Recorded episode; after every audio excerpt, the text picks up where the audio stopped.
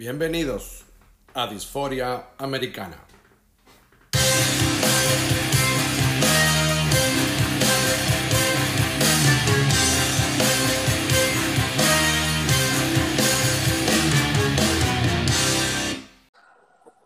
Hola Nelson. Hola Jimmy, bienvenido a Disforia Americana, Jimmy, la casa que tú construiste. Aquí estamos de nuevo. Hola Jorge. Hola Jimmy, hola Nelson. Hola mi amigo, ¿cómo estás? Bien, listos. Listos, qué padre que, que coincidimos. Canta. Eh, Gary Moore, para mí en lo personal, eh, mi guitarrista favorito y por uh, cuestiones meramente, ahora sí que, como decía, personales, no, no es el mejor, no es el más virtuoso, no es el más eh, eh, eh, revolucionario, no, pero él tocó todos estos géneros que me han gustado y aunque lo acusaron de andar persiguiendo los géneros, yo creo que él se dedicó a, estudiar la guitarra, a, vivirla y a usarla como, como el centro de su expresión y, y eso es de las cosas que, que me fascinan de, de, él, de su música y obviamente del rock. Y aparte que nos vamos a meter un poquito más en la historia del blues, que es otra de las vertientes que, que, tiene, que tiene el rock. Entonces, eh, lo hacemos también eh, porque sacó eh, Gary Moore disco el viernes pasado, el 30 de abril, cuando ya tiene más de 10 años muerto. Entonces, siempre eh, para los que amamos la música y lo seguimos y les sacamos todas las versiones y las conocemos, eh, que nos haya llegado con nueva música fue eh, realmente es un regalo, es algo inesperado y, y, y, uh, y la canción que, que, que, nunca se había eh, publicado, no sabíamos de ella, In My Dreams, que es otra, eh, otra balada, power ballad de, que, que, es muy significativo en la carrera de Gary Moore, como ahorita nos van a comentar nuestros amigos. Eh, vuelve Gary Moore, en, ahora sí que entre grandes comillas, 10 años muerto con, con lo, el tema que lo hizo famoso, una, una balada cargada de blues, cargada de guitarra, y en estos tiempos eh, eso me cayó como un regalo, entonces muy contento de, de, de poder platicar y coincidir con ustedes, mis, mis gurús de, de, de, este tema. Entonces yo no sé, Jorge, si quieras eh, comenzar a, a, a platicar de, de, Gary, su carrera. Claro, claro, claro, gracias Nelson. Eh, ahora sí le diste en el blanco, Ajá. porque este, este es uno de los guitarristas, de mis guitarristas favoritos, y tengo dos discos, uno de ellos específicamente que ha sido, me, me marcó, ha sido de los recurrentes en mi vida. Entonces, eh, primero, ¿por qué es importante hablar de, Gary Moore? Eh, yo creo que otro ejemplo de un músico que no se le ha reconocido como debió haberse reconocido, la historia no, le ha hecho tanta justicia.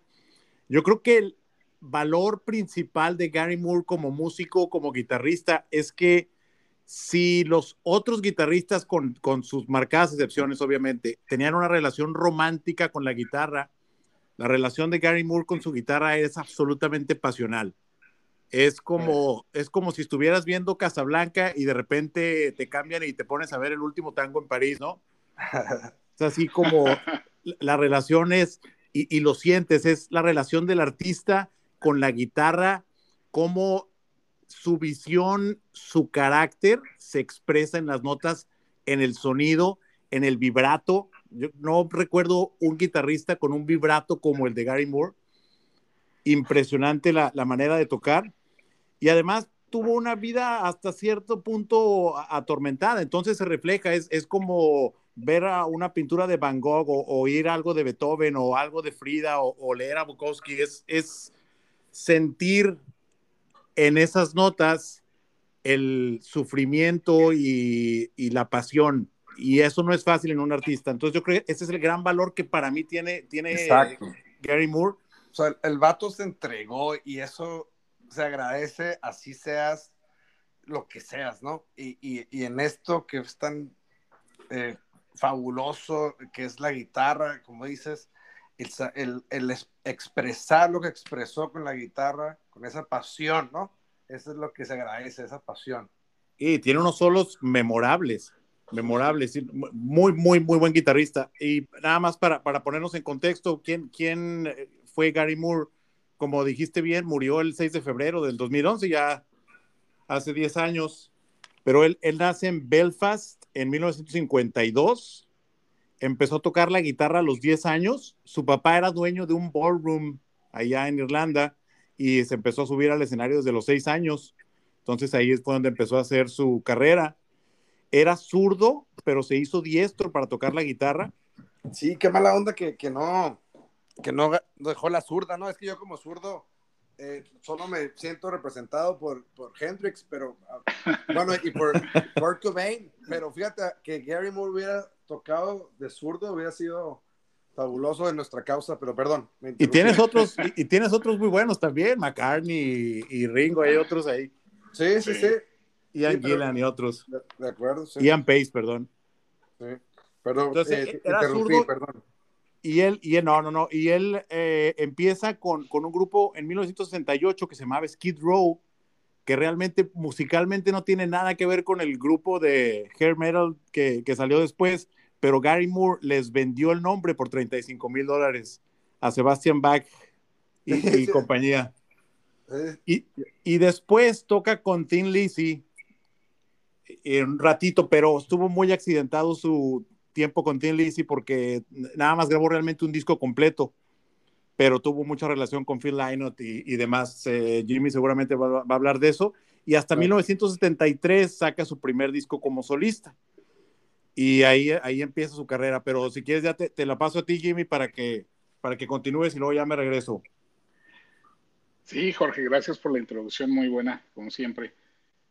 Ah, yo quiero recalcar que, Gary Moore es importante porque si bien todos tenemos nuestros guitarristas favoritos o, o una lista de varios guitarristas favoritos, Gary Moore se caracteriza por hacer de manera exitosa crossover en varios géneros. Eso no, eso no lo logra cualquier guitarrista. Entonces, sus primeros años de su carrera se conocieron eh, principalmente por el, por el hard rock y un poco de rock basado en, blues, pero también este, hizo con la banda Colosseum 2 eh, eh, música de fusión o, jazz fusión. Y, y realmente es hasta principios de los 90, ¿no? Cuando hace un crossover o una transición total al, al blues, precisamente con su álbum uh, Still, Got the Blues de, de 1990, que curiosamente es su, su álbum de solista más exitoso, ¿no? Entonces, eh, eso para mí es importante, un, un, músico que pueda hacer crossover en, en varios géneros y hacerlo eh, de, de, muy buena forma. Eh, la, otra cosa que me parece importante de él es que mm, si bien la música es un lenguaje universal, a mí no me deja de sorprender la influencia que tiene el blues en músicos que no sean estadounidenses, ¿no? Sí. Y, Gary Moore siendo de, Irlanda del Norte, eh, adopta el blues como, como, como un Stevie Ray Vaughan, ¿no? o o un Albert King, ¿no? Un B.B. King eh, eh, a, ese nivel, ¿no? O, un Peter Green, que a lo mejor, sí. a lo mejor Peter Green es ese conecte, ¿no? Es eso. Sí, es Exactamente. Quien lleva, es quien les lleva la música de, de, de, originaria de Chicago, que se la lleva a, a, a aquellos ingleses que la... Que, Correcto. Que la mejoraron, que la comunicaron y que y que si ahorita pasara, los acusarían de eh, ¿qué? Eh, apropiación cultural y la chingada, pero, pero lo que no saben es que la historia de la cultura es apropiación cultural, ¿verdad? Pero bueno, I digress, perdóname Jimmy, eh, síguele.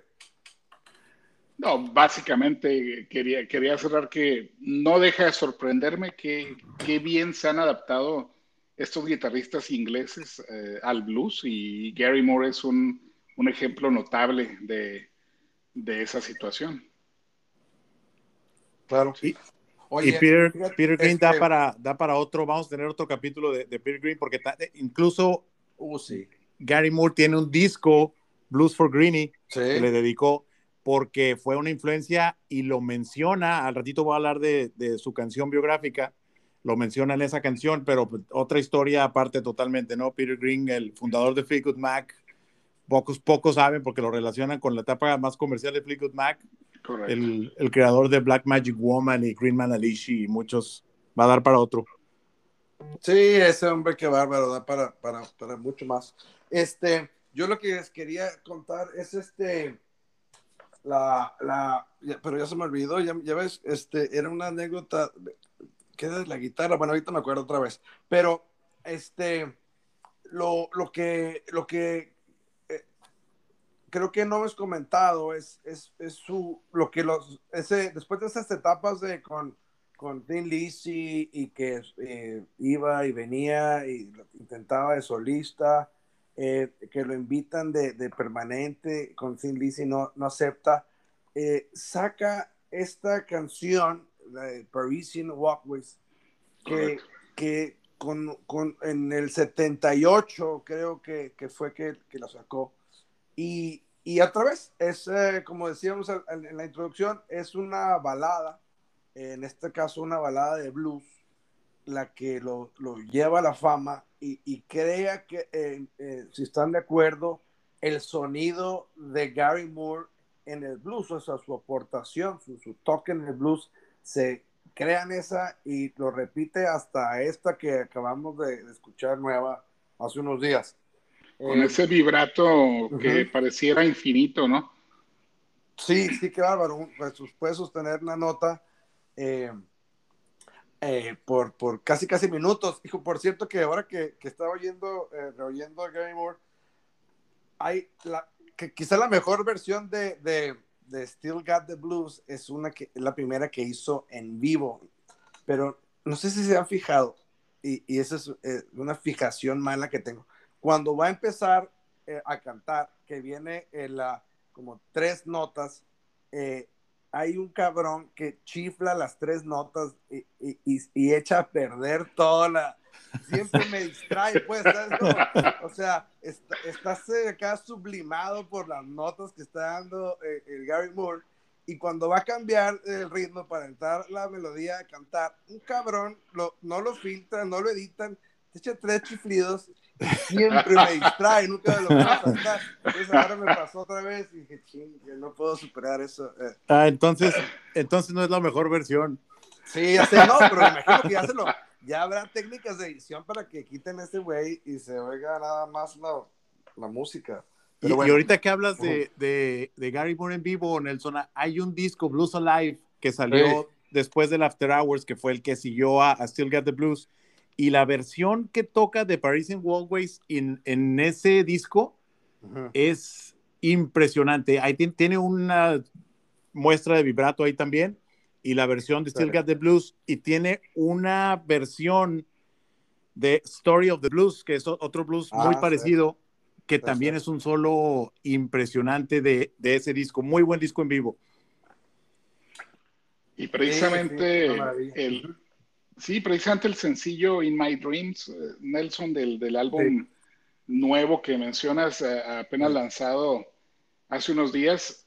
Eh, a pesar de que es una canción inédita, es, es original, me recuerda un poco el estilo de Parisian Walkways y Still Got the Blues. tiene, esa, tiene esa magia, ¿no? Ese tipo de, de, vibrato. que también también tema interesante de, de, Parisian Walkways, que fue, muchos dicen que es su canción memorable. Yo creo que Still Got the Blues, porque vendió más discos con Still Got the Blues, vendió 3 millones en 1990. Pero lo interesante de, de, esta versión es que en la versión en vivo, o en varias versiones en vivo, ya canta él, porque él no empezó a cantar, ah, no, tenía, no, no, estaba seguro de su voz al principio. Y Phil Lynott tocaba, cantaba muchas de las canciones y él empezó a cantar hasta 1982 con Corridors of Power. Fue el mm. primero que de, de, de hecho tiene a Ian Pace también en ese disco. Ahí fue donde empieza a cantar. Y, el bajista de, de, de, White Snake también está ahí, ¿no? En ese. También. Mar, también. Eh, Marco Mendoza. Ahorita que dijiste Corridors of Power, me, me, acordé de una anécdota eh, que eso me pasa con, con, con, con, Gary Moore, que es de los que me acuerdo cuando lo oí la primera vez. Y entonces eso siempre te dice, cuando quieres a alguien, este, te, acuerdas del primer momento. Eh, eh, bueno, así me pasa con, con este Gary Moore y, y el que espero que sea uno de nuestros millones de escuchas, nuestro amigo Juan Miucci, traía una grabadora eh, con el cassette de Corridors of Power y lo puso en un viaje épico que hicimos de jóvenes desde Chihuahua hasta Puerto Vallarta en camión. Entonces, eh, una parte de las 27 horas se las dedicamos a, a, darle varias vueltas a ese Corridors of Power. Entonces ahí fue cuando lo vi la primera vez. Y no sé si sea por las náuseas que tuve en el viaje o porque fue definitivo por Guy Moore, pero siempre me acuerdo la primera vez que, que, que, que lo oí. Eh, y fue, fue con el Corridors of Power, que, que ahí es cuando hizo el giro a, al, al, al, rock o al, o al, met, o al metal, ¿no, este, Jorge?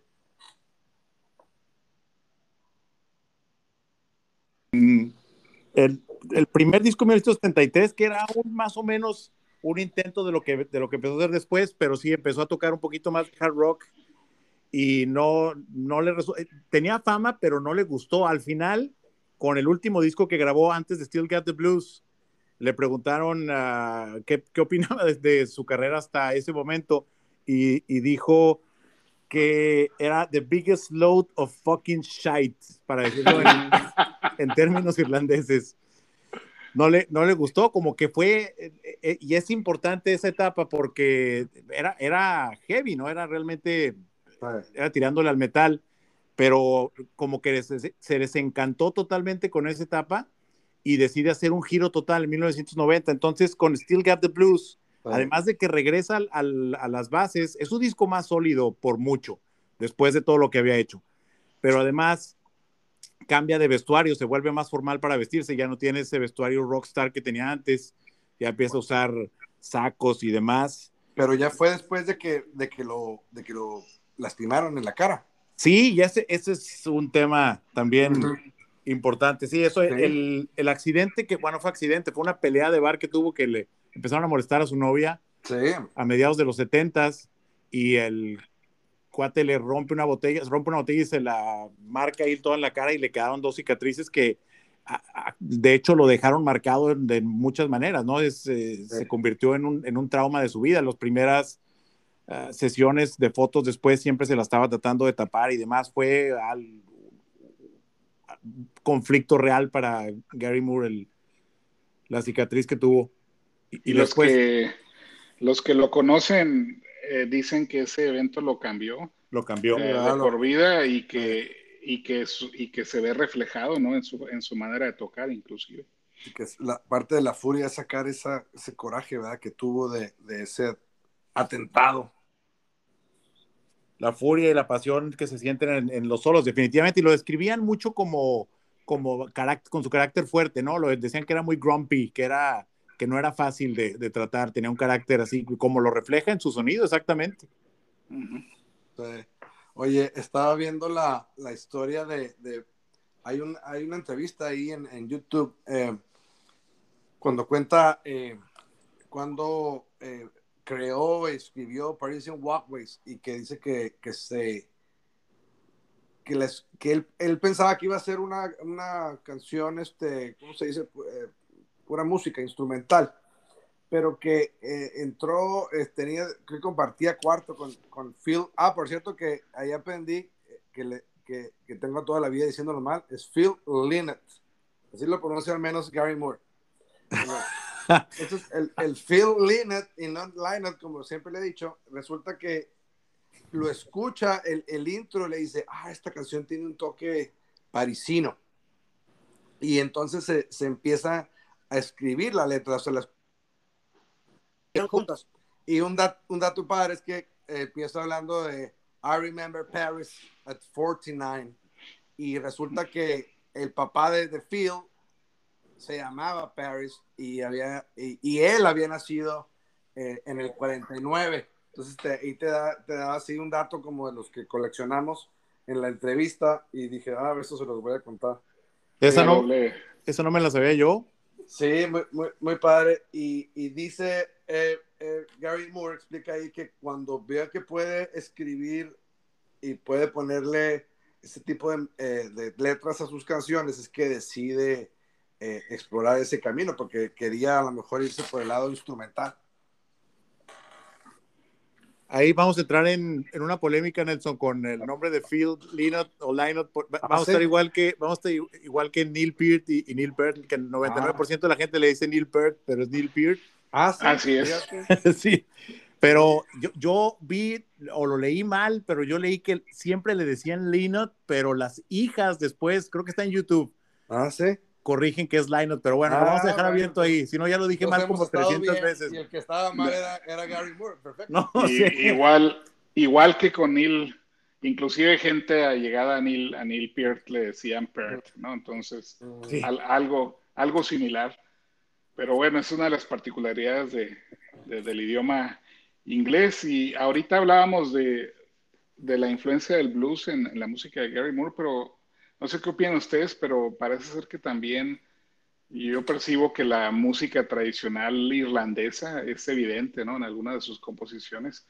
Eh, en Over the Hills and Far Away es como, muy notorio y también en esta fantástica canción Black Rose, ¿no? Que, que del, del, único álbum que grabó completo con, con Tim Liz, con Tim. Sí. Oye, y este, eh, no, pero Jorge, eh, síguele. Bueno, y de, eso, no hemos hablado de eso, que es bien importante también, lo, lo, ecléctico, pero lo bien que hizo todo lo que hizo, porque empezó con el metal, se metió después un poquito con el blues, y luego la, parte que me apasiona a mí más, que es el disco que me gusta mucho, luego, después de que se metió en el blues, saca After Hours, saca Blues Alive, y luego saca un disco que se llama Dark Days in Paradise, ah, sí. que no es tan célebre injustamente, pero es un disco, a mí es el disco que más me gusta de Gary Moore.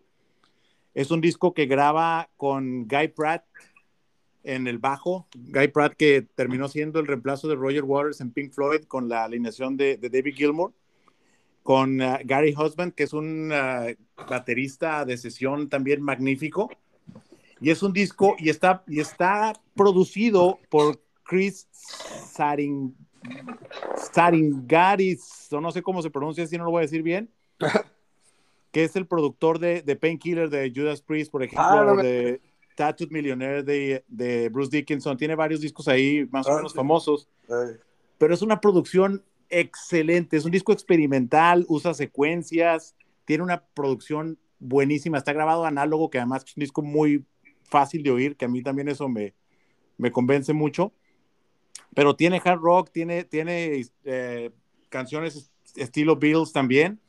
Y lo más importante que poca gente sabe, yo creo, es que él nunca escribió una autobiografía, pero en este disco la canción que cierra o que casi cierra, porque tiene un track escondido ahí después, es una canción que se llama Business as Usual, que es una canción de 13 minutos con una es un, es un creciendo total la canción.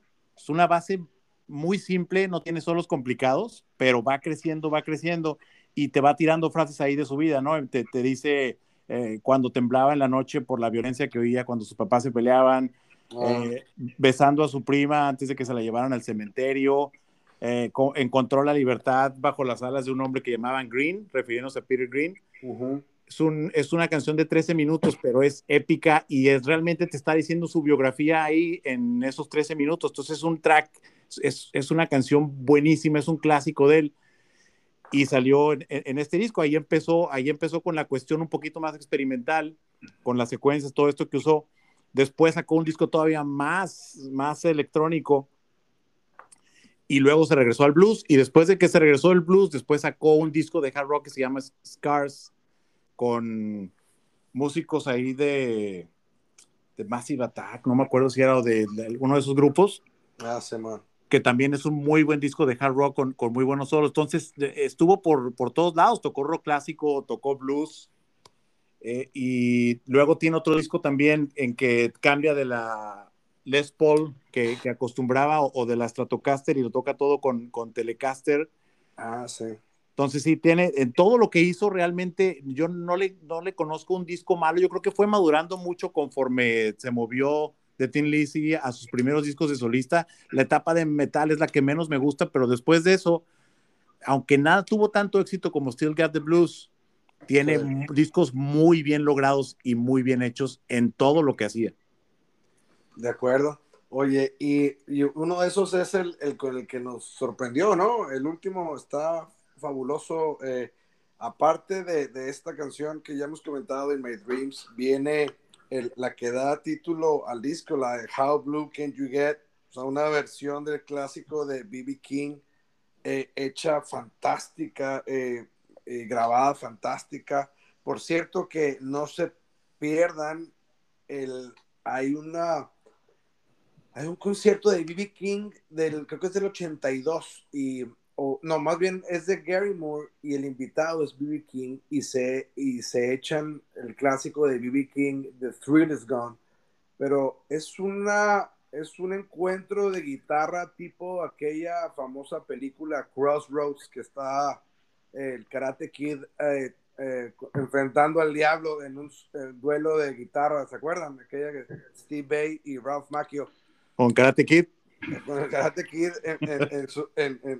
luchando ahora con su guitarra. Este, bueno, ese es ese eh, solo ese que jam que se echan el Gary Moore con B.B. King en, ese video es, fabuloso, se lo recomiendo.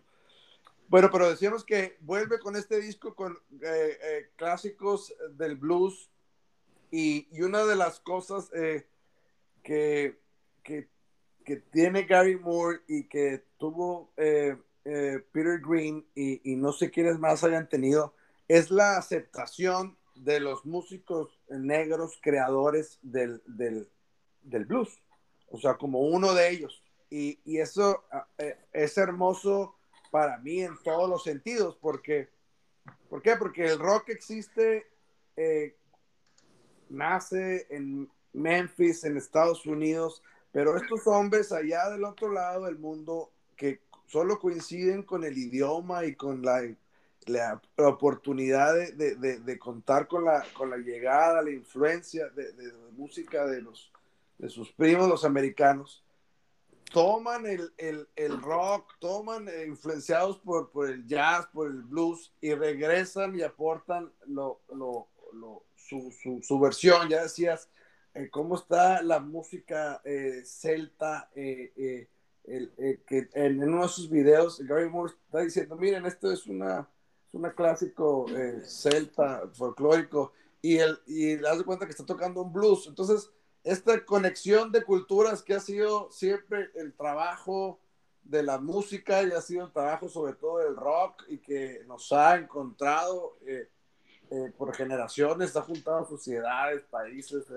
y aquí estamos este, hablando del rock, eh, nosotros, gracias a todos esos cabrones que cruzaron la calle y, agarraron lo que no era de ellos y, lo hicieron como propio y lo hicieron más hermoso.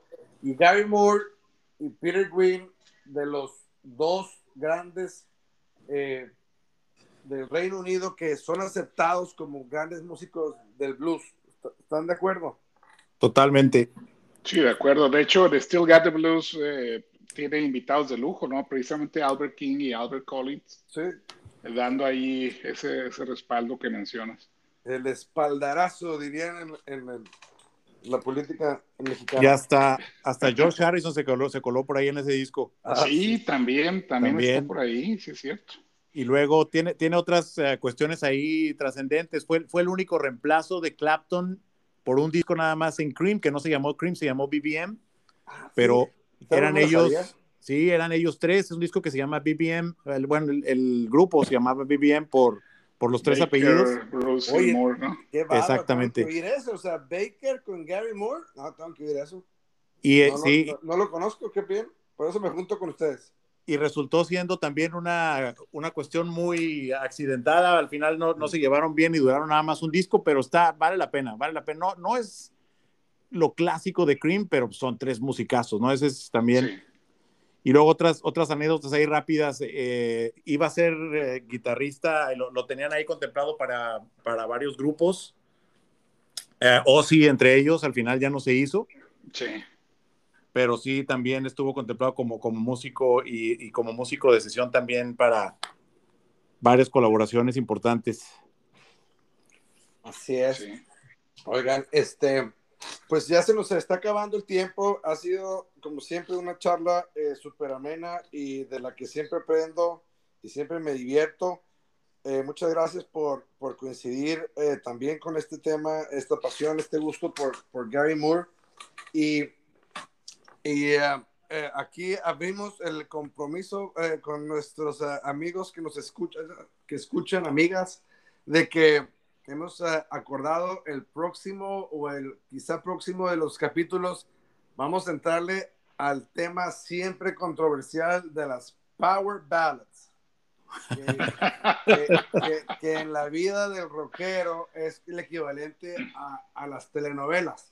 todo el mundo las ha visto y todo el mundo las niega y todo el mundo dice que no dice nada de ellos, pero siempre están ahí, siempre han sido una influencia.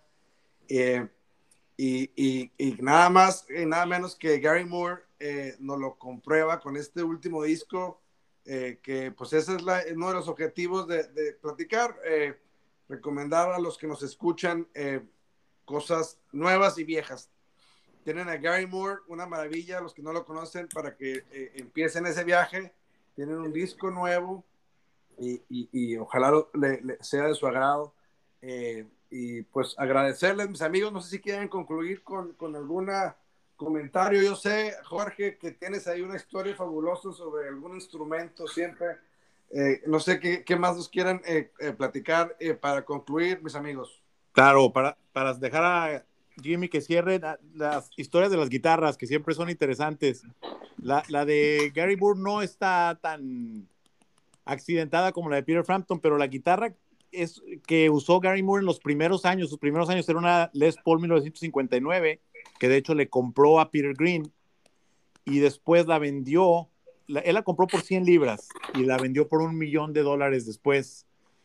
Entonces fue bastante retorno a la inversión y más tarde, ya uh, por cuestiones del destino, Kirk Hammett de Metallica la empieza a buscar por todos lados y la compra finalmente por 2 millones de dólares. Entonces se fue el valor que terminó teniendo la, la Les Paul.